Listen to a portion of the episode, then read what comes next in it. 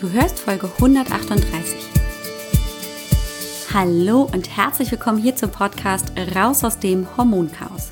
Mein Name ist Alex Broll, ich bin Heilpraktikerin, Coach und vor allem Hormonexpertin. Es ist so schön, dass du heute hier bist, dass du eingeschaltet hast und wir wieder ein wenig Zeit miteinander verbringen können. Komm, lass uns gemeinsam schauen, was du tun kannst, um deine Gesundheit wieder selbst in die Hand zu nehmen. Ganz besonders, wenn deine Hormone aus dem Gleichgewicht geraten sind. Und lass uns schauen, warum trockene Schleimhäute, wiederkehrende Blasenentzündung und einfach auch andere Beschwerden von den Hormonen kommen und welches der Hormone dahinter steckt. Könnte das vielleicht tatsächlich das Östrogen sein? Und warum ist das so? Darauf wollen wir heute eingehen. Hi, willkommen zurück. Willkommen zu dieser kurzen Episode mit einer weiteren Frage, die ich glaube viel Frauen beschäftigt. Das Thema trockene Schleimhäute, vor allem trockene Vaginalschleimhaut, aber auch die Frage wiederkehrende Blasenentzündung. Warum kriege ich irgendwie jetzt so mit Anfang 40, vielleicht Ende 30 oder auch erst mit äh, 50, 52 jetzt plötzlich immer mal Blasenentzündung? Warum ist alles so trocken? Warum juckt es? Warum brennt das so im Scheidenbereich, vaginal? Vielleicht habe ich auch häufiger mal äh, Pilzinfektionen. Und dann auch so Themen wie ah, mir tut mein ganzer Körper weh. Das wandert dann auch von oben nach unten, die Gelenke schmerzen, mal das Knie, mal der Ellenbogen, mal irgendwie die Handgelenke. Ach, dann ist es auch irgendwie wieder mal der Rücken. Und es lässt sich aber nicht so ganz zusammenbringen. Was ist denn das jetzt eigentlich? Sind das jetzt auch die Hormone oder macht mein Körper einfach nur irgendwas, um einfach nur beleidigt hier rumzumachen oder was ist das jetzt alles?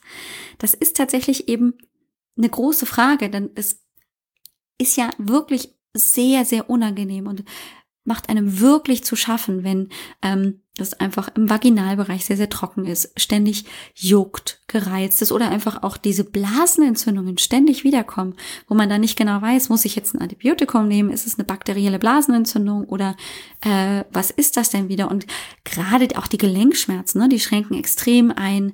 Man kann nicht mehr sehr, sehr gut ähm, sich bewegen, bestimmte Sportarten lassen sich nicht mehr durchführen. Und lauter solche Dinge sind natürlich einfach dann plötzlich in Gefahr. Und man hat natürlich dann relativ schnell das Gefühl, ich, ich kann nicht mehr so, wie ich möchte. Und das drückt natürlich auch schnell auf die Stimmung. Und das ist natürlich auch einfach kein wunderschönes Lebensgefühl. Ne? Da ist man einfach sehr, sehr schnell eingeschränkt. Jetzt müssen wir einfach mal uns mit dem Thema Trockenheit beschäftigen. Also es gibt ja immer mal trockene Schleimhäute. Schleimhäute sind ja übrigens auch, um das nur noch mal so ein bisschen ähm, zusammenzufassen, Schleimhäute haben wir natürlich vaginal, aber auch unsere Augen sind Schleimhaut im Prinzip, unsere Nasenschleimhaut gibt es. Wir haben ähm, die Magenschleimhaut, die Darmschleimhaut. Also all das sind Schleimhäute. Und so eine Schleimhaut heißt deswegen Schleimhaut, weil da halt so ein ganz leichter Film drauf sitzt. Das ist halt immer so ein bisschen feucht. Das muss feucht gehalten werden. Und wenn das nicht feucht ist, dann ist es trocken. Klar, ist jetzt auch irgendwie nachvollziehbar. Es gibt natürlich viele Ursachen, warum etwas, eine Schleimhaut trocken werden kann.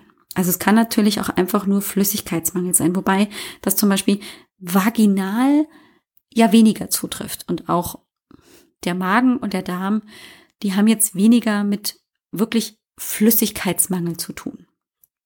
Und natürlich ähm, auch trockene Luft trifft eher auf unsere Augen oder auf unsere Nasenschleimhaut zu. Ne? Wenn ich eine trockene Heizungsluft habe im, im Winter, dann ähm, betrifft das natürlich die beiden Schleimhäute, aber jetzt nicht wirklich die anderen Bereiche. Aber so generell, wenn eben die trocken sind, dann müssen wir halt genauer hingucken.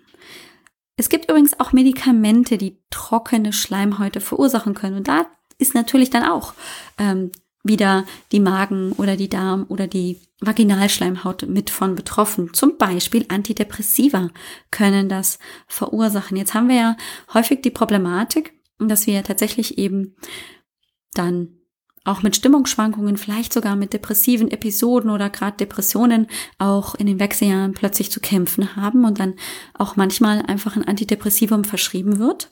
Ich aber ja letztendlich möglicherweise auch hormonelle Probleme habe, die so oder so schon zu trockenen Schleimhäuten führen würden. Und dann hat natürlich so ein Medikament nochmal mehr Auswirkungen und verschlechtert das tendenziell möglicherweise zusätzlich. Wichtig ist also für uns, dass wir das so ein bisschen auseinanderdröseln können. Wo kommt's her? Dass wir einfach auch ähm, wissen, wo müssen wir ansetzen. Aber es ist natürlich schon so, dass trockene Schleimhäute auch durch hormonelle Störungen verursacht werden können. In dem Fall ist es das Estriol. Und dazu müssen wir einfach nochmal uns die Gruppe der Östrogene angucken. Östrogen ist ja nicht wirklich nur ein Hormon, sondern eine Gruppe von 30 verschiedenen Hormonen. Und zu dieser Gruppe gehört das Estradiol. Das Estradiol ist praktisch das, was immer als Östrogen bezeichnet wird. Es ist aber faktisch ein bisschen falsch, weil es eben auch mehrere andere Östrogene gibt. Dann gibt's noch das Estron. Das kann eben dann äh, wieder zurück in Estradiol gebildet werden oder aus Estradiol ebenfalls gebildet werden. Also das geht so ineinander über. Und dann gibt's noch das Estriol. Das ist das Schleimhauthormon. Und das Schleimhauthormon ähm, ist eben tatsächlich eins, das am häufigsten ähm, ebenfalls auch, wenn der Estradiolspiegel anfängt zu schwanken, ähm, auch anfängt zu schwanken bzw. Ähm, zurückzugehen. Man muss sich das so ein bisschen wie so ein Dreieck vorstellen. Ähm, das Estradiol ist praktisch rechts unten in der Ecke und das ähm, Estradiol praktisch dann links unten in der Ecke und das Estron ist oben praktisch die Spitze des Dreiecks. Und das Estradiol wird praktisch als allererstes der Östrogene gebildet und kann dann umgewandelt werden in Estradiol und könnte natürlich auch umgewandelt werden in Estron, aber aus dem Estradiol kann Estriol, Entschuldigung, aus dem Estriol kann auch Estron gebildet werden. Und blöderweise ist, wenn das Estradiol anfängt zu schwanken, diese Umwandlungsfähigkeit zum Estriol auch gefährdet, so dass dieses Hormon dann auch sich langsam verringert und immer mehr verringert und sich dadurch dann eben auch diese trockenen Schleimhäute entwickeln. Viele Frauen merken das dann wirklich an der Vaginalschleimhaut. Manche Frauen haben da überhaupt gar keine Problematik, aber trotzdem extrem trockene Augen oder auch trockene Nase. Mm, oder eben auch zum Beispiel plötzlich dann häufiger eine Blasenentzündung, denn auch die Blase hat eine Schleimhaut. Und wenn praktisch die, die Feuchtigkeit dieser Schleimhaut nicht mehr gut ist, wenn das eher tendenziell trocken wird, dann ähm, können sich da einfach auch Bakterien oder einfach auch mehr ähm, Stoffe ansetzen, die eher zu Reizungen führen und das führt dann halt im weitesten Sinne zur Entzündung oder einfach auch zu einem unangenehmen Gefühl. Und es ist tatsächlich auch so, dass tatsächlich das Estriol auch mit eine Rolle spielt, wenn ich wiederkehrende wandernde Gelenkschmerzen habe. Denn wir haben natürlich auch in unseren Gelenken ähm, Schleimhaut und eben damit auch Wirkungsbereiche fürs Estriol. Und wenn auch dort eben tatsächlich praktisch das Hormon fehlt, dann wird es da halt auch furztrocken. Und wenn Sandpapier auf Sandpapier reibt, ist es halt nicht besonders angenehm und das verursacht Schmerzen.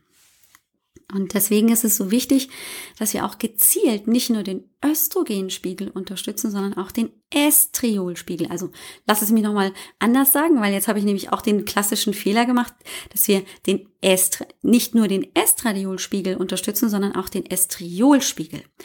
Also es ist ganz wichtig zu unterscheiden. Es gibt das Estradiol, das große Östrogenhormon, das eben auch für die Zyklusregulation zuständig ist und dann eben in den Wechseljahren zum Beispiel auch anfängt, hier fürchterlich Achterbahn zu fahren. Und dann gibt es das Estriol, das eben das Schleimhauthormon ist. Und das ist wichtig zu unterscheiden, weil die beiden haben zwei unterschiedliche Aufgaben und Wirkbereiche. Und wie kann man den Estriolspiegel unterstützen? Also klassisch in der Schulmedizin gibt es dann eine Estriolcreme und auch das kann natürlich ähm, in der Naturheilkunde als bioidentisches Hormon in einer homöopathischen Dosierung eine gute Unterstützung sein, absolut.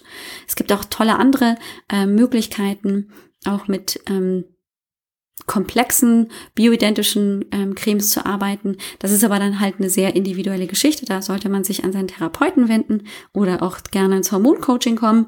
Es gibt aber natürlich auch einfach Möglichkeiten über zum Beispiel Leinöl oder auch Beinwell, die ähm, Estriolbildung zu unterstützen. Lein ist eben auch ein Phytoöstrogen, hat aber eben einen ganz großen Bezug zum Estriol und kann eben als Leinöl wunderbar ähm, dafür eingesetzt werden. Und Beinwell, äh, Kütter kennt man da zum Beispiel auch. Die Küttersalbe ist eben eine Beinwellsalbe und hat eben auch einen großen Bezug zum Estriol. Die anzuwenden, es gibt, glaube ich, die Küttersalbe ähm, ist tatsächlich so, dass man das tun kann. Allerdings hier immer noch bitte die kleine Randnotiz. Das ist natürlich hier alles nur eine Aufzählung, es ist keine Empfehlung oder sonstiges, ähm, so dass du ähm, dann natürlich selbstverantwortlich handelst und ähm, ich dir das einfach nur aufzähle und mitteile, aber ich dir immer empfehle, das in Zusammenarbeit mit einem Therapeuten zu machen, weil wir natürlich, wenn wir mit Hormonen arbeiten, einfach auch äh, uns bewusst sein müssen, wir arbeiten hier einfach mit sehr geringen Mengen an Hormonen und wollen natürlich auch das nicht noch weiter ins Ungleichgewicht bringen. Und äh, da gehört einfach ein bisschen mehr Wissen dazu, als letztendlich nur ähm, irgendwas zu schmieren, was den Estriolspiegel unterstützt. Also alleine nur ähm, davon auszugehen und zu vermuten, dass der Estriolspiegel nicht in Ordnung ist, ist oft nicht ausreichend. Ich würde immer auch einen Hormonspeicheltest empfehlen und letztendlich auch immer ähm, im Bereich der Nebenniere, der Schilddrüse und des, ne des Darms natürlich auch gucken, ähm, was spielt denn da möglicherweise auch noch mit rein, warum die Estradioldominanz ein Thema ist, warum Estriol zu niedrig ist, etc. Grundsätzlich gilt natürlich, wie auch zum Beispiel in der letzten Folge schon erwähnt, es braucht einfach äh, eine gute Balance zwischen Estradiol und Progesteron, nicht nur zwischen Östrogen und Progesteron, damit auch das Estriol nicht zu kurz kommt. Und ein wichtiger Faktor dabei ist eben, dass man zum Beispiel auch die Entgiftung unterstützt, dass man Leber und Darm gut unterstützt. Und ähm, um genau das praktisch in den Fokus zu stellen, um dir diesen ersten Schritt mit an die Hand zu geben, der sich einfach auch sehr, sehr einfach im Alltag umsetzen lässt, mit relativ einfachen Dingen.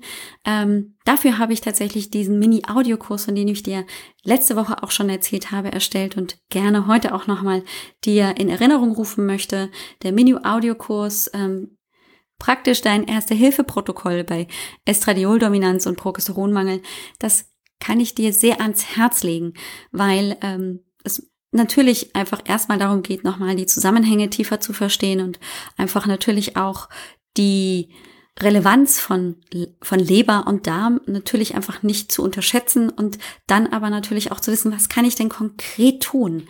Äh, weil letztendlich geht es immer darum, okay, jetzt weiß ich das alles, aber was kann ich dann tun? Wie kann ich mir dann selber helfen?